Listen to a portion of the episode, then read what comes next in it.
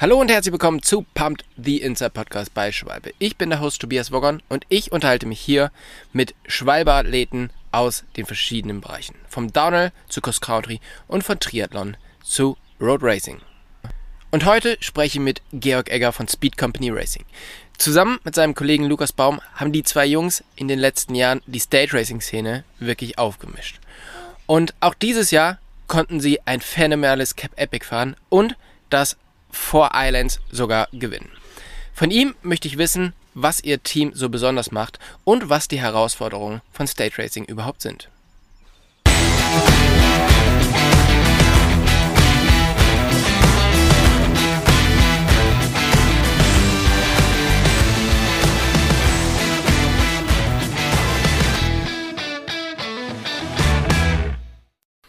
Hey Georg, vielen, vielen Dank, dass du dir heute die Zeit nimmst, mit uns den Podcast aufzunehmen. Ich hoffe, du bist wieder relativ fit, weil gerade in den letzten Wochen hattet ihr einiges auf dem Zettel, oder? Ja, auf jeden Fall. Also ähm, das waren jetzt wirklich intensive Frühjahrswochen für Lukas und mich, mein, mein Teamkollege bei Speed Company. Ähm, ja, wir waren beim Cape Epic vor ungefähr vier Wochen und jetzt vor ja, in letzter Woche waren wir beim äh, Four Islands in Kroatien. Ja. Beides ja, sehr intensives Etappenrennen. Das Cape Epic ging über acht Tage, Four Islands nur fünf Tage, aber war trotzdem hart. Ja, ihr lasst es ja dann auch nicht damit äh, gut sein, dass ihr einfach sehr, sehr anstrengende und erfolgreiche Rennen fahrt, sondern ihr müsst ja dann irgendwie noch ähm, nonstop nach Hause fahren. Ich äh, habe ein bisschen in eurem Podcast reingehört, äh, Speed Company Radio, den ich sehr empfehle. Und äh, du erzählst eine sehr, sehr schöne Geschichte, wie ihr vom Four Islands nach Hause fahrt. Und ähm, da ist tatsächlich eine Frage, sag mal, hackt's? Was macht ihr da? Ja, ähm, es hatte so, so, diverse Gründe. Lukas ähm, musste mit seiner Freundin zusammen am, am Montag schon wieder in Lyon parat stehen, weil sie da wieder Vorlesungen hatte und ähm, die ist auch gerade in der finalen Phase vom Studium, ähnlich wie meine Freundin. Und äh, da muss, mussten die wieder parat stehen. Und dann ähm, gab es von Lukas auf jeden Fall nur eine Option. Und zwar musste der am Samstag schon wieder heimfahren, dass er halt am Sonntag den Zug bekommt. Und ich habe mich dann da einfach angeschlossen. Aber es war auf jeden Fall ja, es, es, ging dann irgendwie in der, in der Renneuphorie. Also wir waren dann zum Glück nicht mega müde, sondern irgendwie noch ein bisschen auf so einem Hoch und konnten das dann noch über die Heimreise mitziehen. Also von dem her ging es eigentlich ganz gut klar. Aber das ist natürlich auch ähm, eine Challenge, auch als Rennfahrer. Also wie weit man da umeinander kommt, da muss man natürlich auch manchmal die Arschbacken zusammenkneifen und auch mal die ein oder andere Reise ähm, einfach auch mal durchziehen, weil ja, anders kommt man gar nicht mehr nach Hause. ja, das kann ich mir sehr, sehr gut vorstellen, vor allem, weil er ja auch, äh, ja, beide, glaube ich, schon sehr, sehr lange Rennen fahrt, ne? Und ja. deshalb natürlich auch meine Frage, wie bist du denn überhaupt zum Rennenfahren gekommen oder wo kommst du her? Ja, das war eigentlich ganz unverhofft. Also ich bin echt über so einen, so einen Hobby-Wettkampf da in das ganze Rennfahren rein, reingeboren worden, sag ich mal. Also eigentlich hatte meine Family nichts mit Radsport am Hut und auch eigentlich relativ wenig mit, mit Sport. Und ich bin dann äh, ja über Freunde von meinem Papa ähm, ganz ja zufällig da, weil die halt ein bisschen Mountainbiker waren, aber echt äh, wirklich nur ganz hobbymäßig.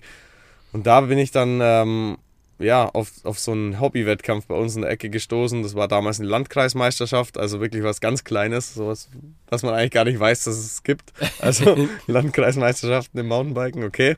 Und da habe ich halt teilgenommen und äh, die konnte ich halt auf Anhieb gewinnen und ähm, hatte halt ja direkt so ein Erfolgserlebnis und damit auch einen Spaß an der ganzen Geschichte.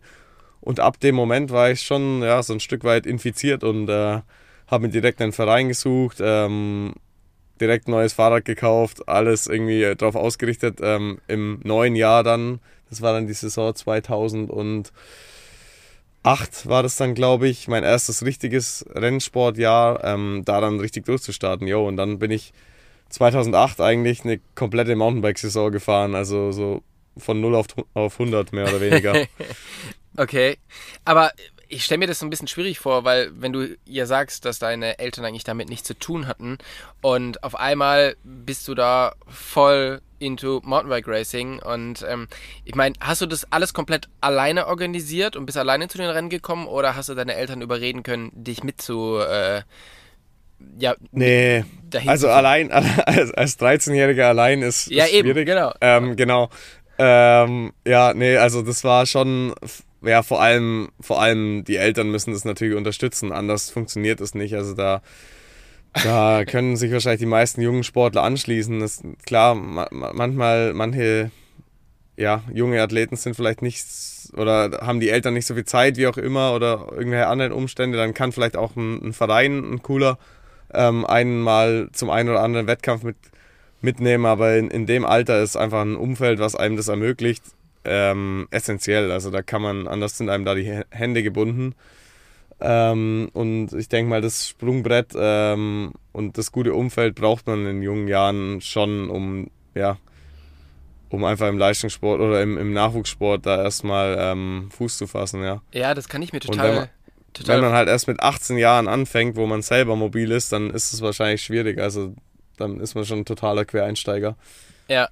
Ja, wenn einem so die, äh, die ganz jungen Jahre oder so auch diese ganze Erfahrung fehlt, ne, dann glaube ich, ist es schon schwierig, diese Lücke irgendwie wieder zu schließen, die man dann da verloren hat. Ne? Aber wie sind ja, denn deine also, Eltern damit umgegangen, dass du ihnen auf einmal ein neues Hobby gesucht hast? ähm, ja, also ähm, ja, eigentlich ähm, ganz, ganz cool, ja.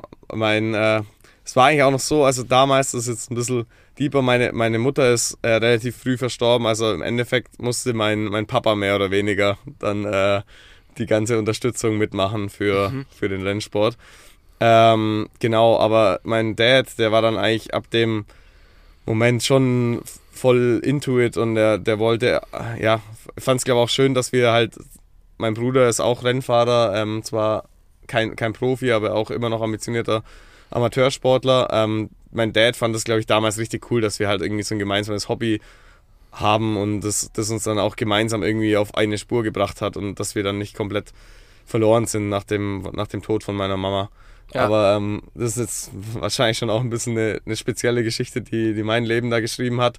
Aber ähm, nichtsdestotrotz, also ich glaube schon, dass, dass man das trotzdem auf, äh, auf normale Familienverhältnisse auch ummünzen kann und sagen kann, dass es halt ohne den, den Support von Eltern einfach nahezu unmöglich ist, ja. Und ähm, das, das ähm, ist definitiv so, ja. Und klar, mein, mein Papa hat das eigentlich krass, krass gut mitgemacht, weil es natürlich schon ein kompletter 180 Grad Lebenswandel war und ähm, jeder, der weiß, wie viel äh, Lebenszeit und Lebensenergie so ähm, ja, Mountainbike-Rennsport einfach nimmt, der, der kann dann auch ähm, sich überlegen, wie viel Zeit es auch meinen Papa dann gekostet hat. Und, ja. Ähm, ja, mega cool. Also ich bin da unendlich dankbar. Ja, vor allen Dingen dann, äh, dann ja gleich äh, doppelten Respekt, weil äh, ich meine, das ist so in einer ganz normalen äh, Konstellation ja schon schwierig. Ich meine, das Kind ist irgendwie in der Pubertät und ist dann noch irgendwie, will Rennen fahren und man ist die ganze Zeit unterwegs. Und dann noch, ich gehe davon aus, dann war dein Vater einfach alleinerziehend. Und das dann so ja. auf die Kette zu bekommen, das ist schon wirklich richtig krass. Also das, ja, es war wahrscheinlich da, es war, glaube damals, mein, mein Papa hatte natürlich auch eine gewisse Offenheit dafür, dass wir uns Ablenkung suchen. Wahrscheinlich war es auch für ihn einfach eine Erleichterung, dass wir so ein, so ein erfüllendes Hobby dann gefunden haben und auch zum Glück dann, sage ich mal, beide, ähm, beide Brüder in die gleiche Richtung eingeschlagen sind, weil anders wäre es natürlich noch mal schwieriger geworden für ja. ihn. Ähm, aber nee, das war dann irgendwie so eine ganz coole ähm, Dynamik, die sich dann da ergeben hat und irgendwie hat es uns, glaube ich, alle ganz gut zusammengeschweißt und auch abgelenkt einfach von, ja, nicht, nicht so schönen Themen, die es ja. damals gab. Ja. Ja, krass, ey, das ist äh, wirklich eine, eine sehr, sehr interessante und äh, ja, auch eine bewegende Geschichte. Und ja. wenn du aber von Dyn Dynamik sprichst, ich meine, ihr habt ja jetzt auch seit zwei Jahren das äh, euer eigenes Team und auch da drin ist ja eine sehr, sehr spezielle Dynamik, was irgendwie ähm, äh, euer Team Speed Company Racing kommt mir schon als ein sehr spezielles Team vor, oder? Wie, wie seht ihr das? Also ist das so normal? nee, nee, ich glaube nicht. Ähm, ich sehe zwar, also ja, ich sehe es zwar jetzt mehr, also dass, dass es so, so wilde Banden ähm, und so wildere Strukturen gibt. Aber ich glaube, ich glaub, vielleicht haben wir da auch ein bisschen eine Tür aufgetreten, keine Ahnung, ich will jetzt uns da nicht zu sehr in den Fokus rücken, aber ähm, ja, es ist auf jeden Fall nicht, nicht, ähm, nicht Standard, sag ich mal. Ähm, Im Endeffekt ist Lukas ein, ein, Kumpel von mir oder eigentlich äh, ja einer meiner besten Kumpels aus der Szene. äh, mit dem ich immer schon zu tun hatte, schon ja bei den Kinderrennen da 2009, 2010 irgendwie so um den, um den Dreh. Da haben wir uns das erste Mal auf nationalen Podiums getroffen. Wir sind gleicher Jahrgang, sprich wir sind eigentlich immer die gleichen Rennen zusammengefahren, waren aber halt nie zusammen in einem gemeinsamen Team. Mhm. Jo, und ähm, irgendwie, ja, Luca, Lukas war dann auch ähm, kurz bevor es zu Speed Company zu der Gründung kam, war er auch mal ein, zwei Jahre weg vom Sport und hatte eigentlich schon so ein bisschen aufgegeben oder ja, den, den Profisport so an den Nagel häng, gehängt, weil es einfach unmittelbar vorher nicht so ideal lief. Ähm, ja, im Sport, aber auch im Privaten und irgendwie kam so eins zum anderen und dann war das eigentlich schon mehr oder weniger gegessen. Ähm, dann haben wir uns aber beide ähm, getroffen, eigentlich eher so zum Urlaub machen mit bisschen Radfahren. Also für mich war es damals klar ein Trainingslager, aber ich habe Lukas gesagt, hey, komm vorbei, mach mal einfach so einen Urlaub. Ich, ich gehe eh Radfahren, äh, wenn du Bock hast, nimmst dein Fahrrad mit, äh, kommst auch ein bisschen mit auf ein paar Touren. Und er hat dann sofort wieder, ähm, ja, Blut geleckt und war wieder irgendwie im Race-Modus und hat dann angefangen, mich da zu attackieren. Und, und dann wurde das Trainingslager auf einmal für mich auch zum halben Wettkampf. Und ich musste mich da tagtäglich mit dem Lukas rumschlagen. Ja, und ähm, dann haben wir da halt die ersten Spinnereien angefangen und uns so ein bisschen schon mal erste Ideen zurechtgelegt, wie das mit Speed Company dann aussehen könnte.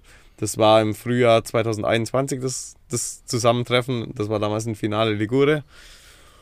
Ja, und dann haben wir halt das Jahr über 2021 immer weiter den Gedanken gesponnen und dann irgendwann Ende des Jahres haben wir gesagt, dass wir dann auch schon zusammen zum Epic Israel fahren, weil Lukas einfach mal wieder Wettkampf Luft äh, schnuppern wollte. Das haben wir dann sogar auch direkt gewinnen können.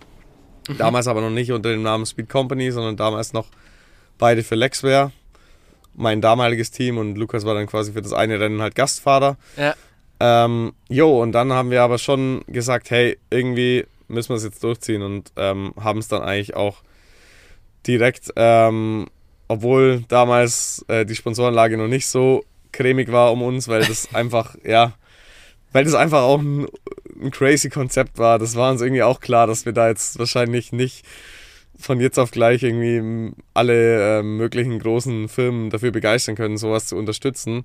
Aber mittlerweile ist die Lage schon deutlich besser. Aber wie gesagt, im ersten Jahr sind wir da echt auch mit relativ wenig Budget für im Nachhinein für die Erfolge, die wir dann äh, einfahren konnten, äh, erstmal auf Strecke gegangen. Aber wir bereuen da beide gar nichts. Wir finden es cool, dass wir das durchgezogen haben und uns beiden taugt das Konzept einfach brutal gut und ähm, wir, wir finden die Freiheiten, die wir dadurch haben, äh, super und ähm, ja, ist alles in allem eine runde Sache für uns. Ja, ja, es macht natürlich auch nach außen hin so den Anschein, als ob ihr vor allen Dingen eins habt und das ist richtig Bock auf Rennen fahren, auf Radfahren.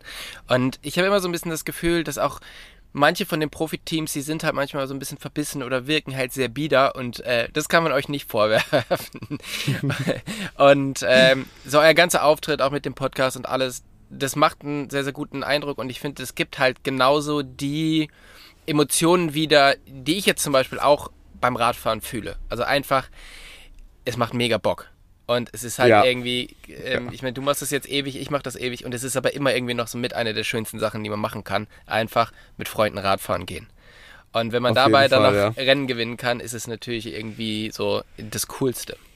Und vielleicht vielleicht wirkt es manchmal bei uns ein bisschen entspannter, als es dann wirklich ist, weil im Endeffekt sind wir dann trotzdem ja äh, Rennfahrer und ähm, machen jetzt nicht nur Mountainbike-Touren so. Also es ist im Endeffekt schon äh, ja, also wir probieren halt einfach Sachen äh, simpel zu halten und ähm, ja, und auch unsere Fans oder auch die Leute, die uns cool finden, da halt einfach so ein Stück weit mitzunehmen im Podcast. Und klar sollten die Good Vibes überwiegen und ähm, ansonsten sollte man den Sport, glaube ich, auch nicht in der in dem Maß betreiben, wie wir das machen, wenn, wenn, wenn das einen eher äh, nervt, als dass es einem Spaß macht, ja. Auf genau. alle Fälle. Aber jetzt Genau, ja, ich habe dich unterbrochen. Alles gut. Ja, ich glaube auch, dass äh, niemand, der sich ein bisschen mit euch beschäftigt hat, dem muss man erzählen, dass äh, ihr das nicht ernst nehmt oder, oder sonst irgendwas. Ich meine, ihr seid super professionell, gewinnt die krassesten Rennen. Ich meine, das machst, schüttelst du nicht so aus, der, äh, aus dem Ärmel, sondern da steckt halt richtig harte Arbeit dahinter. Aber nach außen hin macht es halt einfach einen sehr coolen, sehr relaxten und sehr entspannten Eindruck. Und das, das mag ich sehr an eurem Team. Ähm, ja, danke. Das, was euch ja so unglaublich stark macht, ist, oder was so ein bisschen euer, euer, euer Aushängeschild ist, sind die Stage Races. Also entweder alleine oder zu zweit, aber vor allen Dingen zu zweit, habt ihr ja gerade in den letzten zwei Jahren halt unglaubliche Erfolge feiern können. Ähm, erklär doch mal bitte, du hast ja gerade schon über äh, Epic Israel geredet oder über andere Rennen der Epic-Serie. Was macht es aus oder, oder wie schaut das Format aus? Genau, also bei den Partnerrennen geht es halt wirklich darum, dass man mehr oder weniger, man kann zwar bis zu zwei Minuten Zeitfenster aufgehen lassen zwischen den, zwischen den Teampartnern, aber das machen wir eigentlich selten, weil man muss einfach äh, mit, zusammen mit seinem Partner äh, eigentlich Etappe für Etappe, Tag für Tag äh, durchkommen. Im Endeffekt zählt immer die Zeit des langsameren Fahrers, von dem her macht es eigentlich gar keinen Sinn, den langsameren äh, irgendwie hinter sich zu lassen und irgendwie allein vorzuziehen, wenn man sich mal besser fühlt, sondern man muss einfach gucken, dass es seinem Kumpel, seinem Buddy gut geht, ähm, darf seinen, äh, seinen ja, Teamkollegen auch nicht kaputt fahren mhm. oder sich nicht kaputt fahren lassen von seinem anderen Teamkollegen ähm, und muss halt einfach mega gut zusammenarbeiten und ich glaube, da hilft uns halt unsere gute Freundschaft auf jeden Fall weiter, weil ähm, andere Teams sind da oft wilder zusammengewürfelt, als wir es sind. Wir ähm, ja, wir haben das Team halt aus, aus Freundschaft daraus gegründet und auch aus, aus Lust am Rennen fahren. Und ich glaube, gerade für die Partner Etappenrennen hilft uns das halt einfach enorm, weil wir so brutal da an einem Strang ziehen dann für die, für die, ja, für die Etappenrennen. Und ähm, ich glaube, das ist einfach unser Riesenvorteil, den wir gegenüber anderen Teams haben, weil die anderen werden vielleicht teilweise erst eine Woche vor dem Rennen, wird da final entschieden, wer von den Jungs im Team XY ist denn gerade am stärksten oder wird nochmal ein Leistungstest gefahren. Da werden halt die zwei Stärksten in ein Team geworfen, wo es dann vielleicht dann menschlich nicht hundertprozentig passt oder so. Mhm. Und ich glaube, bei so einem Teamrennen ist es halt dann, klar, die Performance muss passen, aber irgendwo am Ende des Tages muss man sich dann auch acht Tage lang halt da ähm, gut verstehen und ähm, ja, und sollte sich halt mehr, mehr, oder weniger, mehr oder weniger blind verstehen bei so einem Etappenrennen, um dann nicht noch irgendwie ja, Unstimmigkeiten während der Etappe aufkommen zu lassen, die dann einfach auch mal bei der Belastung ähm, vielleicht auch Sieg oder Niederlage bedeuten können. Ja. Mhm. Auf der einen Seite ist es natürlich so, dass ähm, also ihr kennt euch so gut, dass man dass ihr euch sehr, sehr gut lesen könnt, was natürlich ein großer Vorteil ist. Auf der anderen Seite kann es natürlich auch ein Nachteil sein, dass ihr euch so gut kennt, dass ihr euch lesen könnt. Ähm, ja. Weil, ja, keine Ahnung, ich, wie ist das? Kann der eine dem anderen noch irgendwas vormachen oder sind da immer alle Karten auf dem Tisch, weil ihr so viel Zeit miteinander verbracht habt und du immer genau weißt, wie es Lukas geht und andersrum? Ja, also ähm, ich glaube wirklich vormachen können wir uns nicht viel. Also da, da, da checkt der jeweils andere schon immer ziemlich schnell, dass das ähm, ja einfach geblufft ist. Aber wir, ähm, wir können, wir, wir sind jetzt trotzdem nicht so ultrasensibel, dass wir jetzt denken, oh nee, der andere, der leidet gerade ein bisschen, heute darf ich gar nicht schnell fahren, sondern wenn Lukas zum Beispiel leidet, dann fahre ich halt trotzdem so schnell wie es geht und schaue halt immer, wie lange kann er noch im Hinterrad bleiben. Und wenn er irgendwann halt komplett ähm, nur noch jammert, dann, dann nehme ich halt vielleicht irgendwann mal zwei, zwei, äh, zwei Gänge raus oder, oder, oder zwei, keine Ahnung, 10% raus mal für, eine, für fünf Minuten oder so und lass ihn mal durchschnaufen. Aber das ist jetzt nicht so, dass wir irgendwie dann so, ja, schon zu gut, zu gutmütig zueinander sind und uns gar nicht mehr gegenseitig in die Fresse hauen können. So, nee, wir, wir, äh, also das ist, glaube ich, eher schon so alles noch in einem guten Maß und ähm, äh, genau. Und klar, aber wenn jetzt mal einer sagt, hey, mir geht's heute wirklich überhaupt nicht gut und es geht gar nichts, dann, ähm, dann weiß der andere schon, okay, heute muss ich, muss ich äh, wirklich schauen, dass, dass ich durchkomme oder dass ich meinen Kumpel irgendwie, irgendwie durch die Etappe durchbringe oder wie auch immer.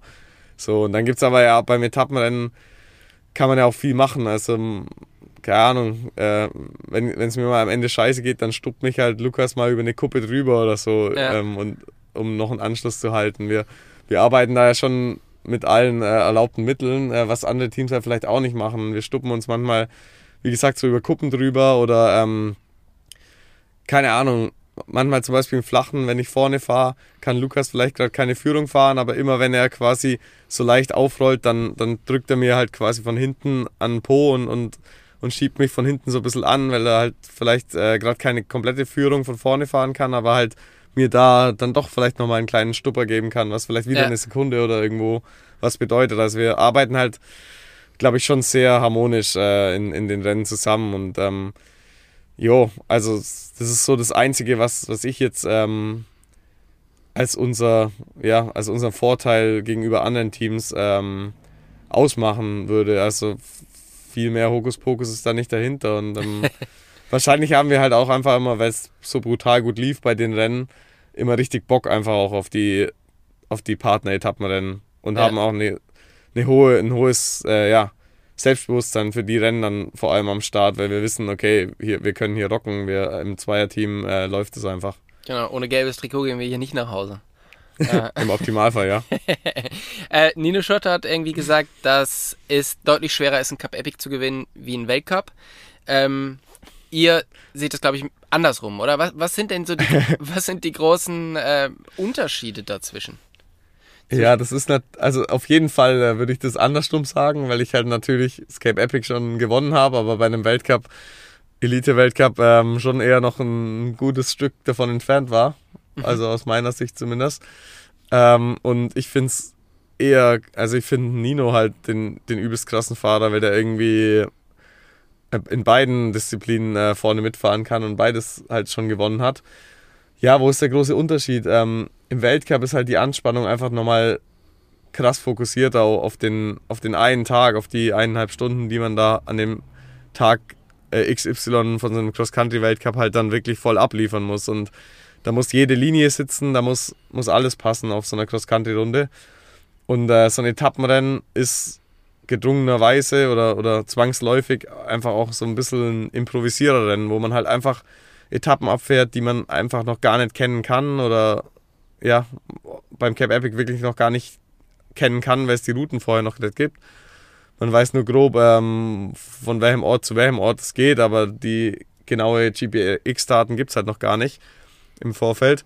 So, deswegen muss man da einfach viel mehr improvisieren und äh, ja, es ist ein ganz anderes äh, Rennen fahren. Auch die, die Zeitumfänge, die man auf dem Rad verbringt, sind beim Cape Epic halt einmal pro Tag schon mal mindestens drei bis viermal so lang wie bei einem Cross-Country-Rennen. Ja, dreimal so mhm. lang vielleicht. Ähm, sprich, die Anforderungen körperlich sind nochmal andere. Also man muss eher ausdauernder sein als und die, die Kraft- und Spritzigkeit-Komponente ist vielleicht nicht ganz so wichtig. Die ähm, perfekte Linienwahl und Fahrtechnik ist zwar auch wichtig, weil man darf natürlich nichts kaputt machen. Also bei einem Etappenrennen geht es vielleicht eher darum, nichts kaputt zu machen. Bei einem Cross-Country-Rennen ist das Material schon vom Luftdruck und vom und die, und die Federgabel und alles schon so optimiert, dass eigentlich, wenn man die Linie trifft, nichts kaputt geht. Da muss man dann eher sich darauf konzentrieren, die Linie Vollgas fahren zu können so und äh, wirklich äh, genau die, ja, die Lines zu erwischen im Rennen, dann wie man sie sich vorgenommen hat. Das sind einfach verschiedene Anforderungen. Und ähm, ja, wahrscheinlich liegen Lukas und mir ähm, die Anforderungen von einem Etappenrennen halt tendenziell ein bisschen besser und äh, Schulter hat da vielleicht eher seine Probleme so spontan und ähm, ja, spontan und jeden Tag aufs Neue ähm, wieder Rennen fahren zu können. Ich tue mir aber natürlich deutlich schwerer an Nino Schulter ähm, bei einem Cross-Country-Rennen zu ärgern, als ja bei einer Cape Epic Etappe. Ja. Jo, aber für uns natürlich trotzdem schön als, als junges Team, dass wir sehen können, wir können in dem Rennformat äh, von der Epic-Serie, gerade vor allem im Zweiergespann, aber auch, aber auch bei Einzelwertungen ähm, in Etappenrennen, können wir die Jungs ganz vorne in der Marathon, also die Marathon-Jungs, aber auch die Cross-Country-Jungs, in dem Rennformat ordentlich ärgern. Und das macht uns natürlich, macht uns natürlich ähm, mega Spaß, ja. Ja, das ist schon sehr, sehr cool. Ähm, dieses Jahr war das Cup Epic wahrscheinlich so spannend wie noch nie, weil die Führung hat irgendwie ein paar Mal gewechselt. Es war mal Nino, mhm. dann wart wieder ihr im gelben Trikot, dann seid ihr, glaube ich, im gelben Trikot auf den letzten Tag gegangen und hattet dann irgendwie einen Defekt, oder? Also kannst du uns so ein bisschen dadurch, ähm, ja, dadurch begleiten, ja. was so gerade so in diesen entscheidenden Momenten passiert ist? Ja, also erstmal war es natürlich dieses Jahr für uns ganz andere Ausgangslage. Letztes Jahr waren wir die Underdogs, keiner wollte was von uns wissen, keiner hat es geahnt. Oder vielleicht der ein oder andere Insider hat schon gesehen, dass wir in Spanien schon ähm, ordentlich äh, schnell unterwegs waren im Vorfeld mhm. letztes Jahr zum Cape Epic. Aber wir waren im Endeffekt Underdogs und haben das halt abgeschossen, das Ding. Dann kamen wir dieses Jahr wieder neu an und es war halt komplett alles um 180 Grad gewendet. wir, wir wurden ausgefragt, wir wurden interviewt und jeder wollte wissen, was sind unsere Race-Tactics und wie und was. Und dann kam halt noch erschwerenderweise hinzu, dass Lukas in der direkten Vorbereitung noch voll die Rückenprobleme hatte und irgendwie sich gar nicht so richtig sicher war, wie viel Druck er überhaupt aufs Pedal bringen kann oder ob das jetzt eher so eine Radtouristik-Rundfahrt für ihn werden wird, weil er einfach seinen Rücken äh, Probleme macht. Und irgendwie mussten wir dann halt da so einen Mix finden aus Blöffen, ja, hehe, wir sind Titelverteidiger, alles gut, wir greifen wieder voll an, aber irgendwie auch, uns auch nicht auf der anderen Seite auch nicht zu viel Druck aufbauen. Und äh, das war halt irgendwie so mal die Hauptchallenge, also einfach überhaupt mal mit der medialen Aufmerksamkeit zurechtzukommen. Ähm, Gerade auch, weil wir nicht so diesen Stuff um uns rum haben, wie vielleicht andere Teams, die das vielleicht ein bisschen wegpuffern können. Wir werden halt dann immer direkt gefragt, wenn wir halt, wir das Team halt darstellen mehr oder, also es gibt ja. sonst halt wenige Leute, die man ansprechen kann.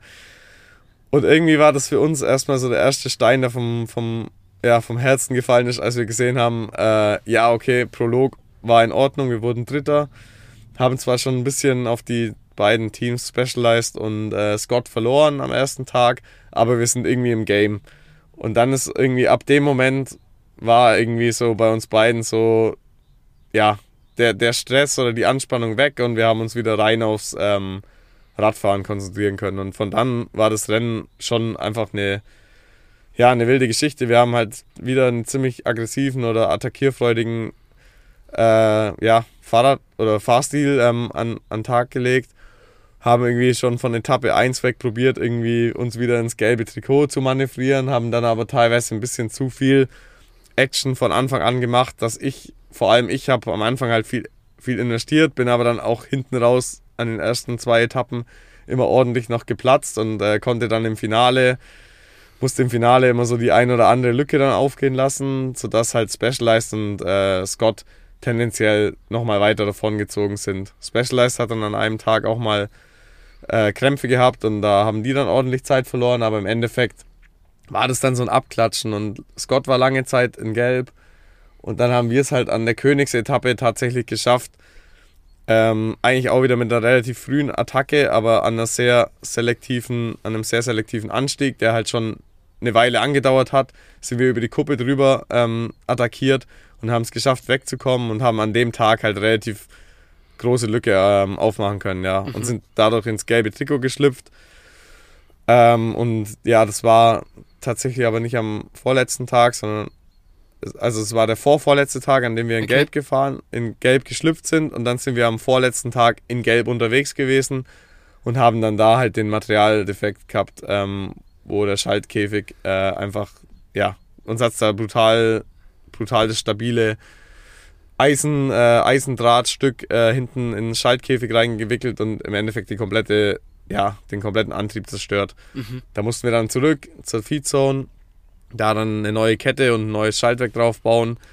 Ähm, die war zum Glück nur eineinhalb Kilometer zurück, aber ja, die musste ich halt in Lukas auch dann erstmal zurückschieben, dann einmal alles neu draufwerfen auf, auf das Bike, neu aufbauen ähm, und dann wieder zurück zu dem Punkt, oder vor eigentlich in, in, in Fahrtrichtung zu dem Punkt, wo wir halt den Defekt hatten.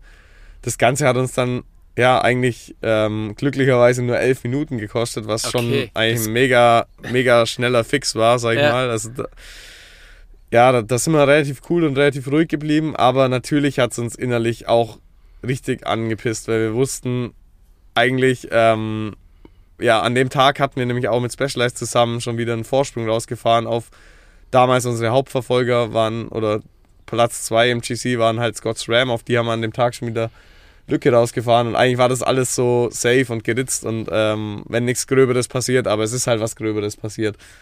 Aber das haben wir zum Glück dann auch halbwegs, ähm, ja, sind halbwegs cool geblieben und haben das gut gefixt.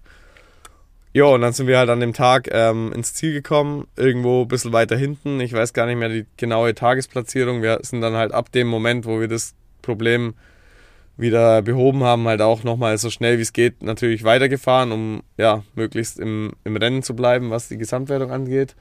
Und dann waren wir halt dann auf Platz 3 äh, sogar immer noch, also von Platz 1 auf Platz 3 zurückgerutscht. Äh, und es war dann irgendwie so, dass wir, ich glaube, wir hatten dann fünfeinhalb Minuten Rückstand auf Specialized, die dann im gelben Trikot waren, und äh, vier Minuten Rückstand auf Scotch Ram, die Zweiter im GC waren. Und ähm, ja, dann blieb uns halt nur noch die letzte Etappe und dann war es halt wieder ähnlich wie im Jahr zuvor, dass wir halt einfach auf der letzten Etappe da haben wir im Jahr zuvor auch dann erst das gelbe Trikot geholt, halt nochmal alles geben mussten. Aber dieses Mal war es halt einfach aufgrund der Vorgeschichte von dem Rennen, das war jeden Tag brutal enges Renngeschehen. Es war nahezu unmöglich, die anderen irgendwo abzuhängen, außer es hatte jemand Krämpfe oder sonst irgendwas, weil das einfach so eine brutale Leistungsdichte war. Mhm.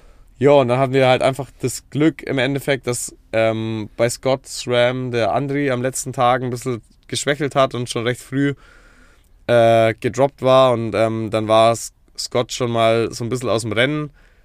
Ähm, und wir waren mit Specialized zusammen vorne weg. Und dann haben wir uns da halt erstmal verbogen und probiert, Specialized zu attackieren, hat aber echt überhaupt nicht funktioniert, weil die so stark an dem letzten Tag waren. Und irgendwann ähm, in den letzten, ja, 20 Rennkilometern haben wir dann einfach entschlossen, also Lukas und ich, dass wir jetzt einfach volle Kanne von vorne fahren, um vielleicht noch irgendwie, wenn es geht, Scott im Gesamtklassement einzuholen, weil wir wussten, die sind irgendwo abgehangen, aber wir wussten halt nicht, wie viele Minuten haben sie denn schon auf uns kassiert. Und äh, dann haben wir das halt tatsächlich noch geschafft, an dem letzten Tag noch fünfeinhalb Minuten auf Scott rauszufahren. aber, aber Specialized ist uns halt, ja, die, die haben, sind uns nicht von der Seite gewichen. Und ähm, ja, das war halt dann, wie es war. Aber ist, auf der anderen Seite ist es auch schön, dass es, also es wäre auch komisch, wenn es beim Cape Epic so einfach wäre, mit einem Schaltwerkdefekt trotzdem noch äh, easy peasy am letzten Tag mal kurz alles auf wieder um 180 Grad zu wenden und das Ding wieder einfach so gewinnen. Also das war, es war ein Ding der Unmöglichkeit. Wir haben die Hoffnung nie aufgegeben, aber im Endeffekt äh, war das einfach dann wahrscheinlich zu viel Pech, um das Ding trotzdem noch zu gewinnen, ja. Ja, aber ich meine, crazy, dass ihr halt dann trotzdem noch so weit nach vorne gefahren seid und dann halt trotzdem. Ja, noch, das, äh, das war brutal. Also damit hätten wir auch niemals gerechnet. Wir standen am Ziel und dachten uns, boah, krass, wann, wann kommt Scott eigentlich? Und dann irgendwann haben wir mal so auf die Uhr geschaut und dachten so, boah, das kann ja, also es kann ja eigentlich nicht wahr sein, dass wir jetzt fünfeinhalb Minuten auf äh, Schurter und Frischknecht da noch rausgefahren haben. Das ist halt eigentlich auch schon wieder so ein halbes Wunder oder halt schon wieder eigentlich brutal krass. Von dem her haben wir uns eigentlich dann schon, ja, brutal über den zweiten Platz gefreut. Ähm, auch wenn es natürlich schöner hätte sein können, aber gut, das ähm, gehört wahrscheinlich zum Rennenfahren dazu und ähm, ja, letztes Jahr haben wir halt so gut wie keine Probleme gehabt. Äh, dieses Jahr waren es halt ein paar Probleme, Stürze und äh, ja, Kleinigkeiten mehr, die uns da dazwischen kamen und die haben uns im Endeffekt halt dann den Sieg gekostet. Ja. Aber ja, äh, andere Teams hatten halt auch schon bestimmt irgendwelche Issues oder irgendwas, was dazwischen kam und ähm, es gehört einfach dazu, ja. Damit muss man umgehen können. Ja, ähm, das habt ihr auch ganz gut gemacht. Seid dann beim nächsten Rennen angereist, ähm, dem Four Island Race, und habt ja da auch wieder relativ äh, von Anfang an äh, Gas gegeben. Gut, Prolog, nicht so ganz doll gelaufen, kurz verfahren, aber dafür hat es ab dann, glaube ich, ganz gut äh, funktioniert alles, oder? Ähm, erklär mal kurz ein bisschen was zum Thema Four Islands. Ich habe halt sehr, sehr viele Bilder gesehen oder wahrscheinlich haben, haben, extrem viele Leute die Bilder gesehen, wo eigentlich von der Fähre aus gestartet wird, was ja, ja. nicht so ganz normal für ein Rennen ist. Ähm, nee, nee, also das ist im Endeffekt eine Fähre, die dem kompletten Orga oder das gechar die gechartert ist für das ganze Orga-Team.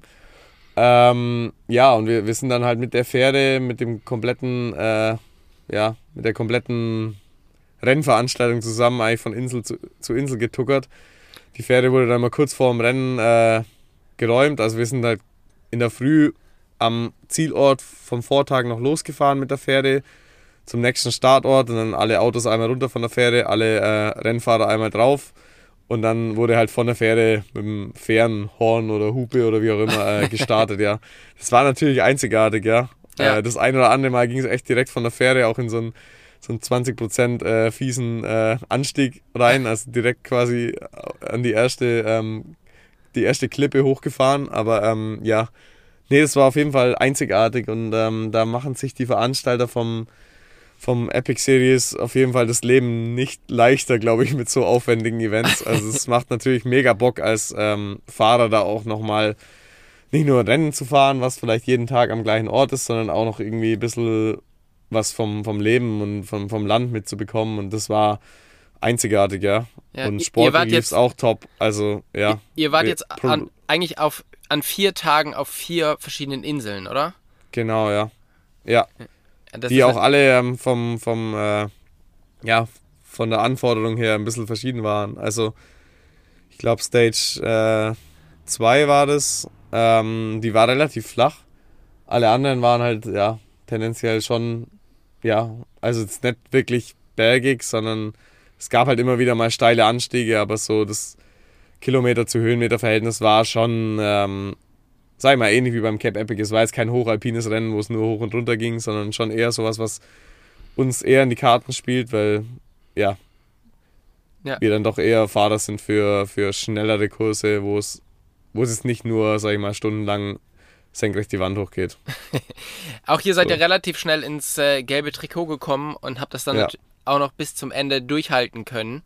Ähm, habt ihr irgendwie nach Cup Epic gemerkt, dass ihr das jetzt braucht, dass ihr das Ding jetzt gewinnen müsst, um euch das nochmal zu beweisen? Oder ähm, hattet ihr da irgendwie, war, war, ist das wirklich so mental komplett getrennt von so einem Rennen davor?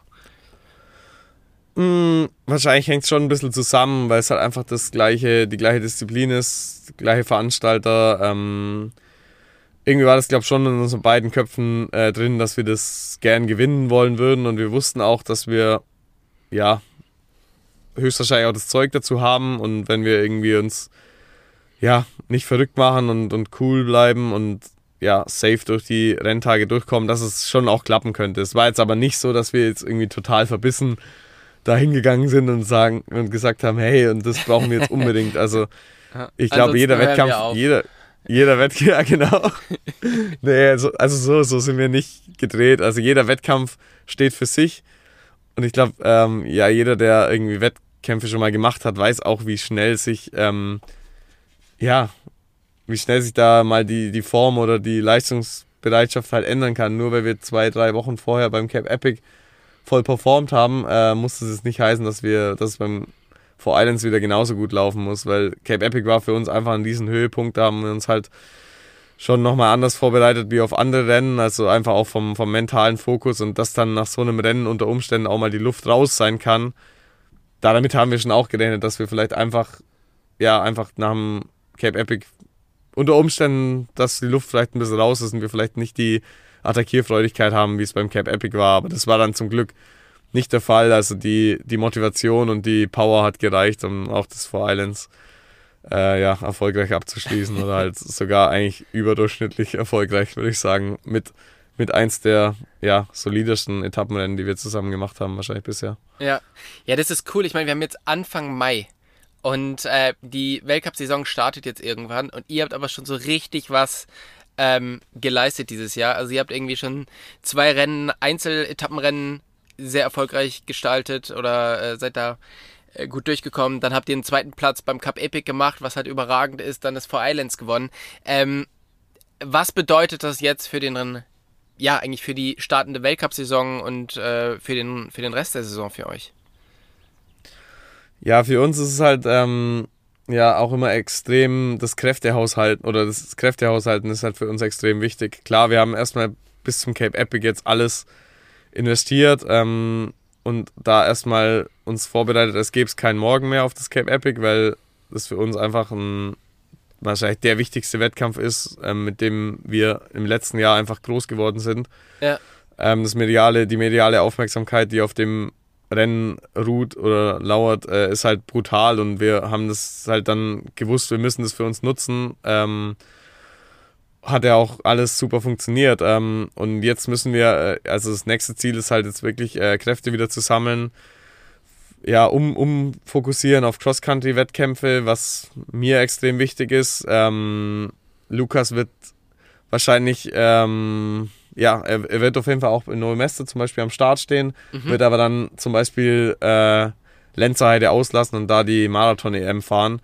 Wobei ich mir dieses Jahr ganz klar ähm, das Ziel gesetzt habe, ich will nochmal den vollen europäischen äh, Weltcup mal zumindest durchfahren und einfach äh, schauen, was da möglich ist, ohne jetzt zu sehr ähm, ja, mit irgendwelchen anderen Gedanken zu spielen, ob ich jetzt vielleicht im Marathon bei der EM irgendwie ein Top-Resultat einfahren könnte oder nicht. Das habe ich mir jetzt einfach mal aus dem Kopf geschlagen. Ich fahre jetzt die, die Cross-Country-Weltcups und ähm, will da dann nach der Weltcup-Saison mal einen Strich drunter ziehen, was jetzt ja, rein sportlich für mich mehr Sinn macht, ob es das bringt, äh, die Cross-Country-Rennen zu fahren oder ob einfach das äh, Etappenrennen fahren und Marathon Racing für uns sowas von Erfolgs äh, gekrönt ist, dass es halt irgendwie sinnvoller ist, das zu machen. Aber ja. wie gesagt, ich habe letztes Jahr auch ein paar ganz, ganz coole ähm, Weltcup-Ergebnisse eingefahren. 24. und 26. war ich da.